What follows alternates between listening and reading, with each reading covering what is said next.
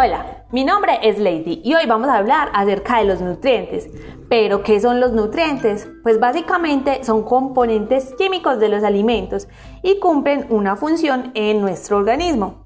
Son esenciales para el mantenimiento de la salud, ya que no pueden formarse dentro de nuestro cuerpo, por lo que deben ser aportados a través de los alimentos.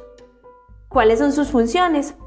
Pues cumplen una función energética, que son cumplir con unas necesidades las cuales se queman a través de un proceso de respiración celular.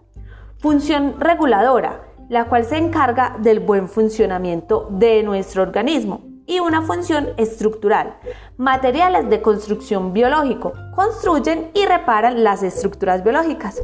Nos vemos en un siguiente episodio. Chao.